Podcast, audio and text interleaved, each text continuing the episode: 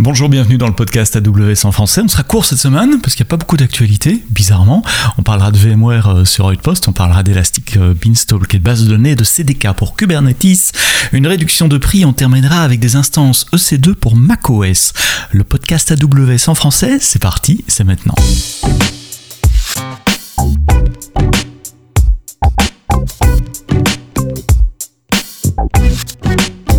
Le calme avant la tempête. La tempête, ça sera à Reinvent la première semaine de, décembre, la conférence client d'AWS à Las Vegas en présentiel et puis euh, en, online également avec des talks en français.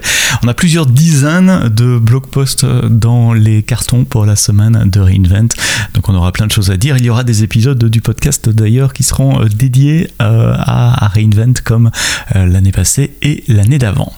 Cette semaine, un seul blog post de nouveautés il concerne VMware Cloud sur Outpost. Outpost, vous savez, ce sont ces, racks ou maintenant ces serveurs individuels que vous pouvez euh, commander et mettre dans vos centres de données à vous, dans vos data centers à vous. C'est du matériel AWS et vous le pilotez avec la console AWS comme d'habitude. Et ça vous permet de, déployer euh, un sous-ensemble de services, typiquement des instances EC2, euh, des bases de données, un sous-ensemble d'S3 dans vos data centers, donc au plus proche des applications qui ont besoin d'être de, de, communiquer avec cela pour des raisons de latence ou peut-être simplement parce que vous voulez garder euh, vos données sur une zone géographique donnée. Donc Outpost existe. Vous savez que de l'autre côté, il y a VMware Cloud qui existe également. VMware Cloud, ça vous permet de provisionner de l'infrastructure AWS dans le cloud AWS avec le logiciel de, VMware, faire du Software Defined Data Center, SDDC. Eh bien, nous, nous, nous amenons les deux ensemble. Maintenant, vous allez pouvoir euh, utiliser VMware Cloud sur euh, Outpost. Alors, c'est une pré-annonce parce que ça sera disponible que dans deux semaines, d'ici euh, fin octobre, le 29 octobre, mais vous pouvez déjà passer vos commandes. Si vous commandez, nous allons vérifier évidemment l'adéquation de vos équipements, de vos data centers en matière d'électricité, d'espace, de, de, taille, de, de, réseau également. Et puis, nous allons vous livrer l'Outpost préconfiguré avec VMware Cloud. Et donc, vous utilisez la de VMware pour provisionner des virtual machines et euh, du stockage sur votre B Outpost. Donc les cas d'utilisation, bah, c'est typiquement les extensions de, data center ou les workloads, les applications qui doivent rester euh, physiquement proches pour des questions de latence par exemple euh, du reste de votre infrastructure. VMware Cloud sur Outpost, c'est disponible à partir du 29 octobre. Une petite nouveauté pour Elastic Beanstalk, si vous êtes nouveau sur AWS, peut-être que vous n'utilisez pas Elastic Beanstalk, c'est un vieux service qui vous permet, un vieux dans le sens, il est là depuis longtemps, qui vous permet de, déployer des applications euh, sur des instances EC2 avec un load balancer, une base de données extrêmement facilement. C'est vraiment un service fait pour les développeurs parce que vous partez du code de votre application et vous dites à Elastic Beanstalk, ben, j'aimerais bien déployer ça dans telle région, telle zone de disponibilité sur autant de, serveurs et Elastic Beanstalk se charge de tout le reste. Supporte les applications en Java, JavaScript, Ruby. Euh, j'ai perdu le compte euh, parce qu'on rajoute continuellement des environnements euh, en Python évidemment, on supporte les, déploiements Docker.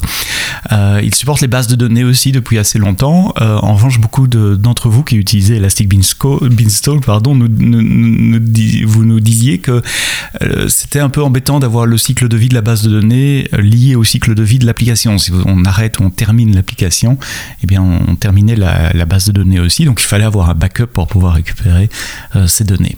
À partir d'aujourd'hui, c'est fini, Elastic Beanstalk découple le cycle de vie des bases de données du cycle de vie des applications elles-mêmes, ce qui veut dire que vous pouvez avoir base de données pour plusieurs applications Beanstalk, ce qui était un peu moins facile à faire avant. Euh, vous pouvez aussi arrêter, terminer un environnement Beanstalk sans nécessairement arrêter la euh, base de données. Et donc, ça, ça vous donne beaucoup plus de, souplesse pour euh, traiter vos données, pour manager vos données dans le cloud avec Elastic Beanstalk. Donc, decoupling, séparation entre les environnements data et les environnements d'exécution sur Elastic Beanstalk. Vous êtes nombreux à utiliser le CDK, le Cloud Development Kit. C'est quoi le CDK C'est un, framework, un outil d'infrastructure as code qui vous permet de de coder en utilisant votre langage de, programmation favori, typiquement TypeScript, JavaScript, Python, euh, C Sharp, et de générer euh, du code pour CloudFormation ou pour Terraform d'ailleurs, et ainsi pouvoir utiliser votre langage de programmation favori, vos IDE favoris, pour euh, définir votre infrastructure as code. Aujourd'hui, deux, trois jours pour être plus précis, nous rendons généralement disponible le CDK pour Kubernetes. Donc c'est un projet open source qui incube depuis euh, pas mal de temps, qui maintenant est euh, officiellement euh, partie des projets, fait partie des projets CNCF, en tout cas Sandbox. Il y a une équipe dédiée qui, qui s'occupe de cela. Donc l'idée c'est d'utiliser le CDK avec des constructs, etc., mais pour générer euh, des, manifestes Kubernetes. Donc là, plutôt que générer du, du, du CloudFormation, on génère directement les manifestes euh, Kubernetes, de Kubernetes pardon, de manière à ce que vous pouvez déployer des applications sur votre euh, cluster. Je vous ai mis le lien vers la page open source du projet, la page du projet open source pour être correct. Vous verrez une petite démo où on tape du code en TypeScript et ça génère automatiquement le YAML du manifeste Kubernetes. Donc si vous gérez de l'infrastructure as code pour Kubernetes, allez jeter un coup d'œil sur le CDK pour Kubernetes. Amazon Fraud Detector, euh, c'est un service qui utilise de, l'apprentissage machine et, les 20 ans qu'a Amazon en matière de détection de fraude pour détecter des transactions euh, frauduleuses. Vous n'êtes pas obligé d'être un data scientist ou d'avoir un, long historique de données. Vous envoyez vos transactions à vérifier à Fraud Detector et il vous donne un, score de confiance en pourcentage qui, vous dit si la transaction est suspecte ou pas. Grosse diminution de prix puisque euh, bah, comme beaucoup de services, c'est un prix par, tiers, euh, de, de 0 à autant, euh, c'est un certain prix, et puis au-delà d'un certain nombre de transactions par mois, le prix diminue, et eh bien on, change les tranches, c'est un peu comme pour l'impôt sur le revenu, on joue sur les tranches, pas nécessairement le prix. le nouveau pricing, c'est 3 centimes par prédiction pour 100 000 fraudes, et 0,075 centimes au-dessus de, de, 100 000 fraudes. ça fait 56% de réduction de prix. je prends un exemple, vous envoyez un demi-million de, détections de fraude euh, par mois. Avant, vous auriez payé 13 500 dollars euh, pour, pour le mois. Avec cette euh, réduction de prix, vous ne payez plus que 6 000 dollars, donc 56% de réduction de prix sur Amazon Fraud Detector. AWS Instance Scheduler, le, minuteur d'instance, c'est pas un service AWS, c'est une solution. Donc c'est un template CloudFormation que vous devez déployer dans votre compte vous-même. C'est en gros c'est du code, c'est une application qu'on a fait pour vous que vous pouvez euh, déployer et qui vous permet de, de, paramétrer les heures de démarrage et d'arrêt de vos instances C2 et de RDS. Donc il y a beaucoup de clients qui utilisent Instance Scheduler pour automatiquement arrêter des instances de test, des instances de développement, euh, des instances individuelle euh, pendant la nuit et le week-end, euh, car en ce faisant, ben, vous pouvez euh, économiser jusqu'à 60% des coûts euh, de, ces instances, puisqu'il y a à peu près 60% du temps où on, ne travaille pas, on dort ou on fait euh, d'autres choses. Il y a une nouvelle version d'AWS Instance Scheduler qui, vient d'être sortie, la, v, la V2. Donc si vous ne connaissez pas, bah, allez-y, euh, regardez, peut-être que ça va vous aider à économiser les coûts. Si vous connaissiez déjà l'amélioration, c'est que vous avez l'option maintenant de passer par AWS Systems Manager Automation, donc d'utiliser des, runbooks plutôt que, des scripts pour interagir avec vos instances à arrêter ou à, redémarrer, ce qui permet une meilleure traçabilité des actions euh, faites par AWS Instance Scheduler V2.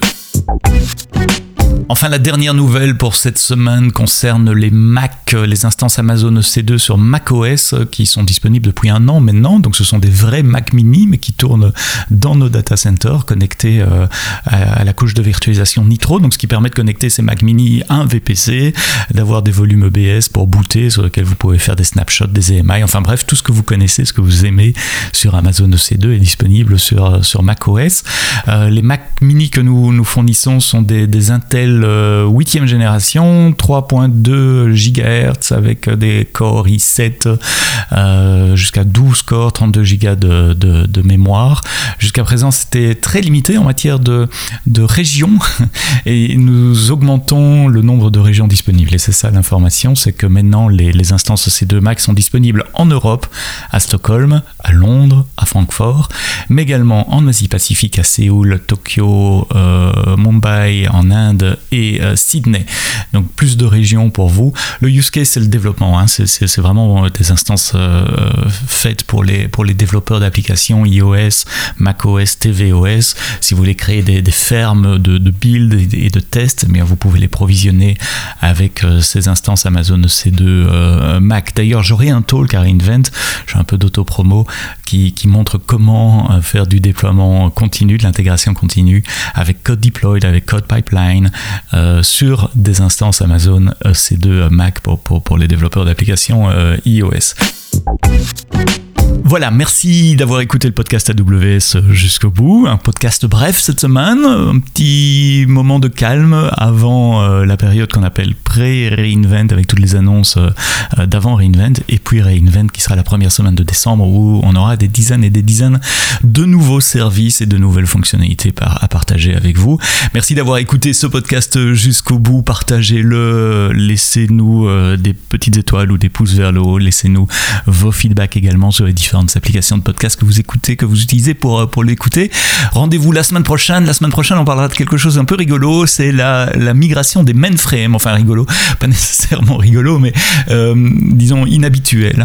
Euh, comment migrer des applications mainframe vers le cloud? Pourquoi le faire? Et j'aurai en invité un, un spécialiste d'AWS qui ne fait que ça. Il travaille avec les clients assurances et banques pour les guider dans leur migration mainframe vers le cloud ça sera vendredi prochain, vendredi prochain, au même endroit. Et d'ici là, passez un très bon week-end et quoi que vous codiez, codez-le bien.